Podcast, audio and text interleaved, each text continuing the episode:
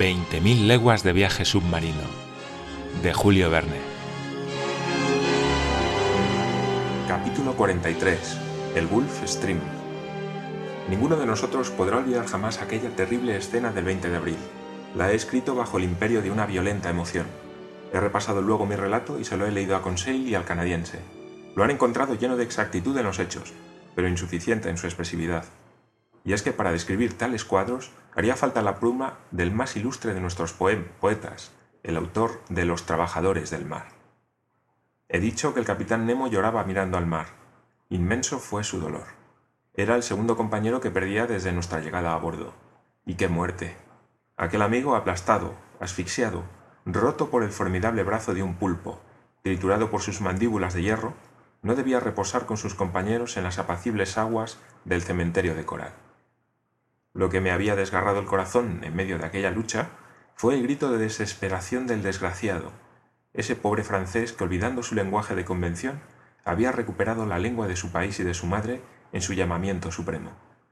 Tenía yo pues un compatriota entre la tripulación del Nautilus, asociada en cuerpo y alma al capitán Nemo, que como éste huía del contacto de los hombres.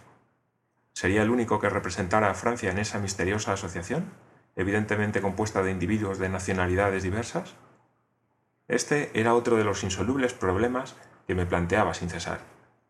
El capitán Nemo retornó a su camarote y durante bastante tiempo no volví a verle.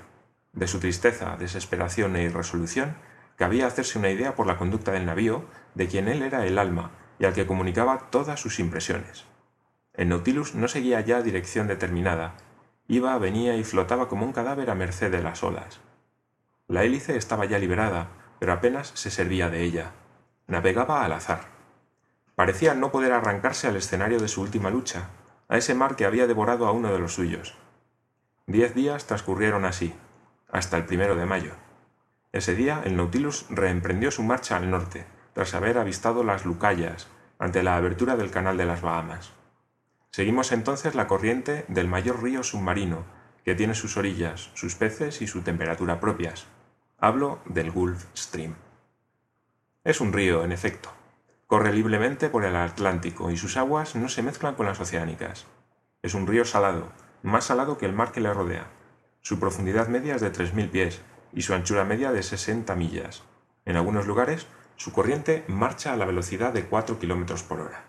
El invariable volumen de sus aguas es más considerable que el de todos los ríos del globo. La verdadera fuente del Gulf Stream, reconocida por el comandante Maury o su punto de partida, si se prefiere, está situada en el Golfo de Gascuña. Allí sus aguas, aún débiles de temperatura y de color, comienzan a formarse. Desciende al sur, costea el África ecuatorial, calienta sus aguas con los rayos solares de la zona tórrida, atraviesa el Atlántico, alcanza el Cabo San Roque en la costa brasileña y se bifurca en dos brazos, uno de los cuales va a saturarse de las calientes moléculas del mar de las Antillas. Entonces, el Gulf Stream, encargado de restablecer el equilibrio entre las temperaturas y de mezclar las aguas de los trópicos con las aguas boreales, comienza a desempeñar su papel de compensador. Se calienta fuertemente en el Golfo de México y luego se eleva al norte a lo largo de las costas americanas hasta llegar a Terranova, donde se desvía por el empuje de la corriente fría del estrecho de Davis y reemprende la ruta del océano siguiendo, sobre uno de los grandes círculos del globo, la línea loxodrómica, hacia el grado 43 se divide en dos brazos, uno de los cuales, ayudado por el alisio del nordeste, vuelve hacia las Azores y el Golfo de Gascuña, mientras el otro, tras templar las costas de Irlanda y de Noruega, llega más allá de las Spitzberg, donde su temperatura desciende a 4 grados para formar el mar libre del polo. Por ese río oceánico era por el que navegaba entonces el Nautilus. A su salida del canal de las Bahamas, el Gulf Stream, con 14 leguas de anchura y 350 metros de profundidad, marcha a 8 km por hora. Esta rapidez decrece a medida que avanza hacia el norte. Es de desear que persista esta regularidad, pues si, como se ha creído notar, se modifican su velocidad y su dirección, los climas europeos se verían sometidos a perturbaciones de incalculables consecuencias. Hacia mediodía me hallaba en la plataforma con Conseil, a quien explicaba las particularidades del Gulf Stream. Terminada mi explicación, le invité a meter las manos en la corriente. Al hacerlo así, Conseil se quedó muy sorprendido de no experimentar ninguna sensación de frío o calor. Ello se debe, le dije, a que la temperatura del Gulf Stream al salir del Golfo de México es poco diferente de la de la sangre. El Gulf Stream es una gran estufa que hace posible a las costas de Europa adornarse de un verdor perenne. De creer a Maury, si se pudiera utilizar totalmente el calor de esta corriente, se obtendría el suficiente para mantener en fusión a un río de hierro tan grande como el Amazonas o el Missouri. En aquellos momentos, la velocidad del Gulf Stream era de 2 metros 25 por segundo. Su corriente es tan distinta del mar que la rodea que sus aguas comprimidas forman una especie de relieve y se opera un desnivelamiento entre ellas y las aguas frías. Oscuras y muy ricas en materias salinas, destacan por su azul puro de las aguas verdosas que las rodean. Tan neta es la línea de demarcación que el Nautilus, a la altura de las Carolinas, cortó con su espolón las aguas del Gulf Stream mientras su hélice batía aún las del océano. La corriente arrastraba con ella a todo un mundo de seres vivos. Los argonautas, tan comunes en el Mediterráneo, viajaban por ella en gran número. Entre los cartilaginosos, los más notables eran las rayas, cuya cola, muy suelta, constituía casi la tercera parte de un cuerpo que tomaba la forma de un gran rombo de 25 pies de largo. Había también pequeños escualos, de un metro, con la cabeza grande, el hocico corto y redondeado, puntiagudos dientes dispuestos en varias hileras y cuyos cuerpos parecían cubiertos de escamas. Entre los peces óseos anoté unos labros grises propios de esos mares, esparos sinágridos, cuyo gris resplandecía como el fuego, escianas de un metro de largo, con una ancha boca erizada de pequeños dientes, que emitían un ligero grito. Centronotos negros, de los que ya he hablado, corígenas azules con destellos de oro y plata, escaros, verdaderos arcoíris del océano, que rivalizan en colores con los más bellos pájaros de los trópicos, rombos azulados desprovistos de escamas, bátracos recubiertos de una faja amarilla transversal, semejante a una T griega, enjambres de pequeños gobios moteados de manchitas pardas, dipterodones de cabeza plateada y de cola amarilla, diversos ejemplares de salmones, mugilómoros de cuerpo esbelto y de un brillo suave, como los que la Seped ha consagrado a la amable compañera de su vida, y por último, un hermoso pez, el caballero americano, que condecorado con todas las órdenes y recamado de todos los galones, frecuenta las orillas de esa gran nación que en tan poca estima tiene a los galones y a las condecoraciones. Por la noche, las aguas fosforescentes del Gulf Stream rivalizaban con el resplandor eléctrico de nuestro fanal, sobre todo cuando amenazaba tormenta como ocurría frecuentemente en aquellos días. El 8 de mayo nos hallábamos aún frente al cabo Ateras, a la altura de la Carolina del Norte. La anchura allí del Gulf Stream es de 75 millas y su profundidad es de 210 metros. El Nautilus continuaba errando a la aventura. Toda vigilancia parecía haber cesado a bordo. En tales condiciones debo convenir que podía intentarse la evasión, con posibilidades de éxito. En efecto, las costas habitadas ofrecían en todas partes fáciles accesos. Además, podíamos esperar ser recogidos por algunos de los numerosos vapores que surcaban incesantemente aquellos parajes, asegurando el servicio entre Nueva York o Boston y el Golfo de México, o por cualquiera de las pequeñas goletas que realizaban el transporte de cabotaje por los diversos puntos de la costa norteamericana. Era pues una ocasión favorable, a pesar de las 30 millas que separaban al Nautilus de las costas de la Unión. Pero una circunstancia adversa contrariaba absolutamente los proyectos del canadiense. El tiempo era muy malo. Nos aproximábamos a parajes en los que las tormentas son frecuentes, a esa patria de las trompas y de los ciclones, engendrados precisamente por la corriente del Golfo. Desafiar a bordo de un frágil bote a un mar tan frecuentemente embravecido era correr a la pérdida segura, y el mismo Ned Land convenía en ello. Por eso, tascaba el freno, embragado de una furiosa nostalgia que sólo la huida hubiese podido curar. Señor, me dijo aquel día, esto debe terminar. Voy a hablarle francamente. Sunemo se aparta de tierra y sube hacia el norte, le digo a usted que ya tengo bastante con el Polo Sur y que no le seguiré al Polo Norte. Pero, Ned, ¿qué podemos hacer, puesto que la huida es impracticable en estos momentos? Vuelvo a mi idea. Hay que hablar con el capitán. Usted no le dijo nada cuando estuvimos en los mares de su país. Yo quiero hablar, ahora que estamos en los mares del mío. Cuando pienso que dentro de unos días el Nautilus va a encontrarse a la altura de la Nueva Escocia y que allí, hacia Terranova, se abre una ancha bahía que en esa bahía desemboca el San Lorenzo, mi río, el río de Quebec, mi ciudad natal, cuando pienso en eso me enfurezco y se me ponen los pelos de punta. Mire, señor, creo que voy a terminar tirándome al mar. No me quedaré aquí, no aguanto más. Me asfixio aquí. El canadiense había llegado evidentemente al límite de la paciencia. Su vigorosa naturaleza no podía acomodarse a tan prolongado aprisionamiento. Su fisonomía se alteraba de día en día. Su carácter se tornaba cada vez más sombrío. Yo comprendía sus sufrimientos, pues también a mí me embargaba la nostalgia. Casi siete meses habían pasado sin que tuviésemos noticia de la Tierra. Además, el aislamiento del capitán Nemo, su cambio de humor, sobre todo desde el combate con los pulpos, su taciturnidad me hacían ver las cosas de un modo diferente y ya no sentía el entusiasmo de los primeros tiempos. Había que ser un flamenco como Conseil para aceptar esa situación en ese medio reservado a los cetáceos y a otros habitantes del mar. Verdaderamente, si el buen Conseil hubiera tenido branquias en vez de pulmones, habría sido un pez distinguido. Y bien, señor, ¿qué dice usted? añadió Ned Land al ver que yo no respondía. Bueno, Ned, eh, ¿lo que usted quiere es que pregunte al capitán Nemo cuáles son sus intenciones para con nosotros? ¿Es eso? Sí, señor. ¿Y eso aunque ya nos las ha dado a conocer?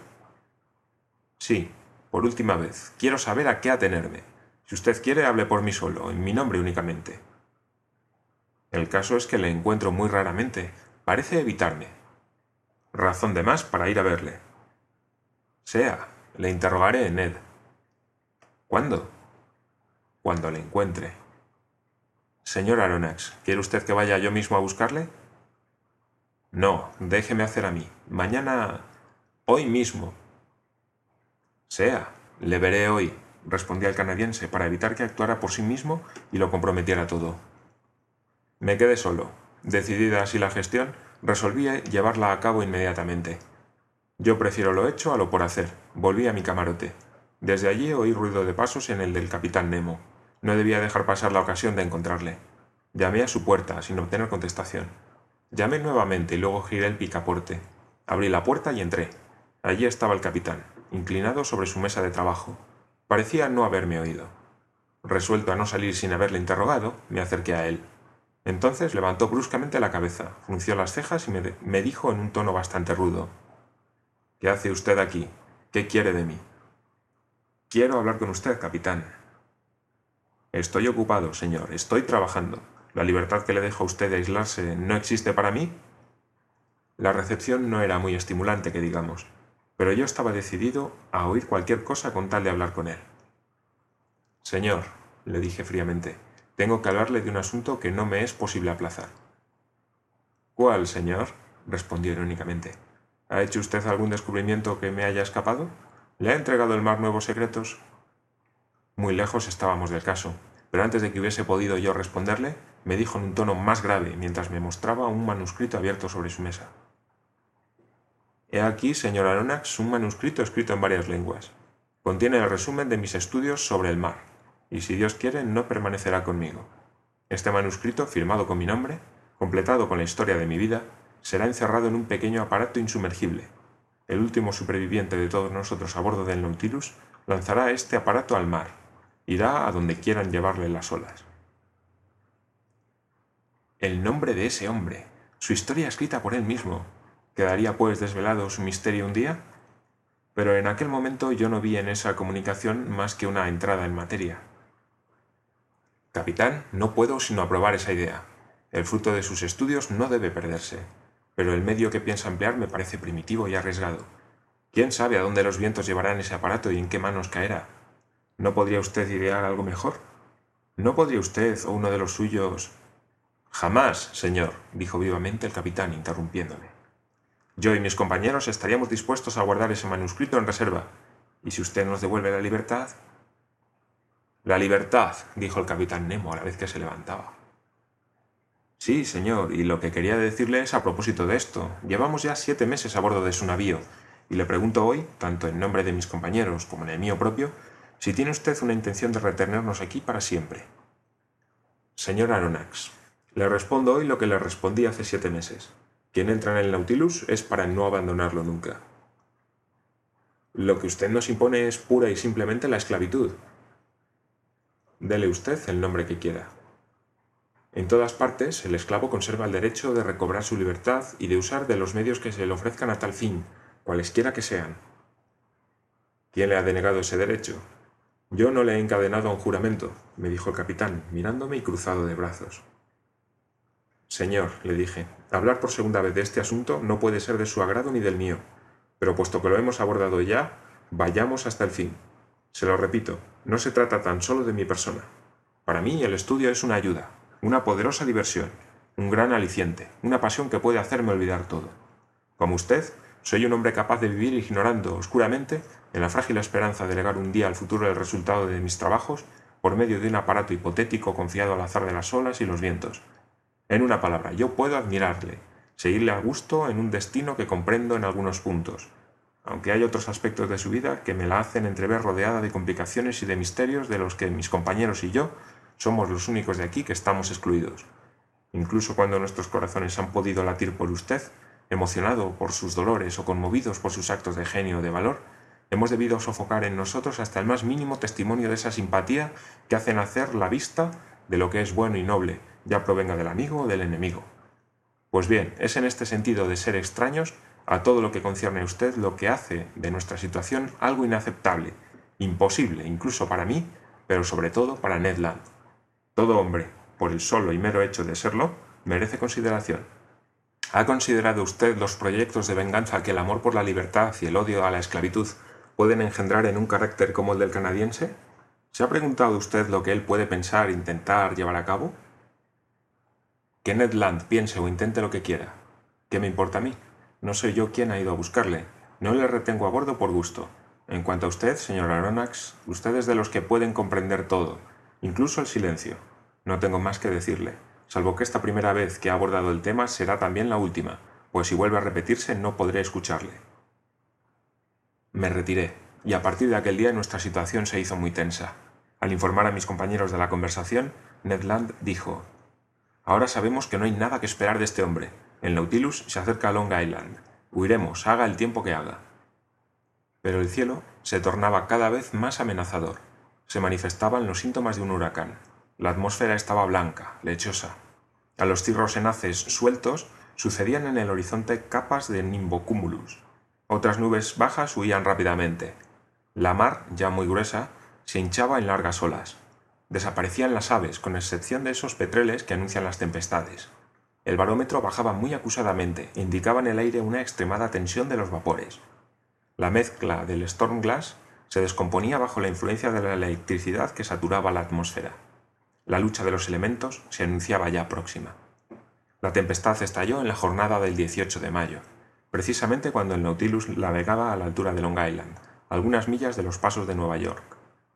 Puedo describir esta lucha de los elementos porque por un capricho inexplicable el capitán Nemo, en vez de evitarla en las profundidades, decidió afrontarla en la superficie.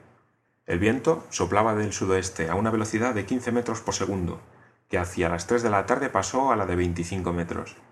Esta es la cifra de las tempestades. Firme frente a las ráfagas, el capitán Nemo se hallaba en la plataforma. Se había amarrado a la cintura para poder resistir el embate de las monstruosas olas que azotaban el Nautilus. Yo hice lo mismo, la tempestad y aquel hombre incomparable que la retaba se disputaban mi admiración. Grandes jirones de nubes, que parecían surgir del agua, barrían la superficie convulsa del mar. Ya no eran visibles las pequeñas olas que se formaban a intervalos en el fondo de las depresiones creadas por las grandes olas. Únicamente se veían largas ondulaciones fuliginosas, tan compactas que sus crestas no reventaban. Aumentaban más y más su altura, como si se excitaran entre sí. El Nautilus ya caído de costado, ya erguido como un mástil, cabeceaba y se balanceaba espantosamente. Hacia las cinco de la tarde se desplomó una lluvia torrencial que no abatió ni al viento ni a la mar. El huracán se desencadenó a una velocidad de 45 metros por segundo, o sea, a unas 40 leguas por hora.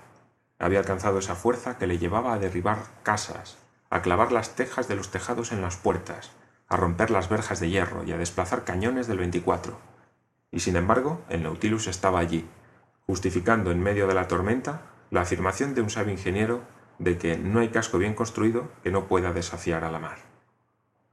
No era una roca resistente a la que aquellas rocas hubieran demolido, sino un uso de acero, obediente y móvil, sin aparejos ni mástiles, lo que desafiaba impunemente al furor del huracán. Examinaba yo, entre tanto, las desencadenadas olas.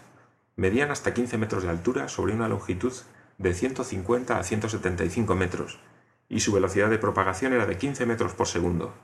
Su volumen y su potencia aumentaban con la profundidad del agua. Comprendí entonces la función de esas olas que aprisionan el aire en sus flancos y lo envían a los fondos marinos, a los que con ese oxígeno llevan la vida. Su extrema fuerza de presión, ha sido calculada, puede elevarse hasta 3.000 kilos por pie cuadrado de la superficie que baten. Fueron olas como estas las que en las Hébridas desplazaron un bloque de piedra que pesaba 84.000 libras, las que en la tempestad del 23 de diciembre de 1864, tras haber destruido una parte de la ciudad de Yedo, en el Japón, se desplazaron a 700 km por hora para romperse en el mismo día en las costas de América. La intensidad de la tempestad se acrecentó durante la noche. El barómetro cayó a 710 milímetros, como en 1860 en la isla de la Reunión, durante un ciclón. A la caída del día había visto pasar un barco que luchaba penosamente. Capeaba a bajo vapor para resistir a las olas. Debía ser uno de los vapores de las líneas de Nueva York a Liverpool o a El Havre. Desapareció pronto en la oscuridad. Hacia las diez de la noche el cielo era de fuego. Violentos relámpagos surcaban la atmósfera. Yo no podía resistir sus deslumbrantes fogonazos. El capitán Nemo, en cambio, los miraba de frente. Parecía aspirar con todo su ser el alma de la tempestad. Un fragor terrible retumbaba en el aire, un ruido complejo que integraba el estrépito de las olas aplastadas, los mugidos del viento y los estampidos del trueno. El viento saltaba de un punto a otro del horizonte, y el ciclón, procedente del este, volvía a él tras pasar por el norte, el oeste y el sur, en sentido inverso de las tempestades giratorias del hemisferio austral. Ah, bien justificaba el Gulf Stream su nombre de rey de las tormentas. Es la corriente del Golfo la que crea estos formidables ciclones por la diferencia de temperatura de las capas de aire superpuestas a sus aguas. A la lluvia sucedió un chaparrón de fuego. Las, las gotas de agua se transformaron en chispas fulminantes. Se hubiese dicho que Capitán Nemo, en busca de una muerte digna de él, quisiera hacerse matar por el rayo. En cierto momento, el Nautilus, presa de un formidable movimiento de cabeceo, levantó al aire su espolón de acero, como la vara de un pararrayos, y vi cómo del espolón surgían numerosas chispas. Roto, extenuado, repté hacia la escotilla, la abrí y descendí al salón. El temporal alcanzaba entonces su máxima intensidad era imposible mantenerse en pie en el interior del Nautilus. El capitán Nemo descendió hacia la medianoche. Oí luego el ruido de los depósitos que se llenaban poco a poco, y el Nautilus se sumergió lentamente. Por los cristales descubiertos del salón vi algunos grandes peces pasar como fantasmas por el agua en fuego. El rayo golpeó a algunos bajo mis ojos. El Nautilus continuó descendiendo. Yo pensaba que hallaría la calma a una profundidad de quince metros. No, las capas superiores estaban demasiado violentamente agitadas. Hubo que descender hasta 50 metros en las entrañas del mar para hallar el reposo. Allí, qué tranquilidad, qué silencio, qué paz. ¿Quién hubiese dicho que un terrible huracán se desencadenaba entonces en la superficie del océano?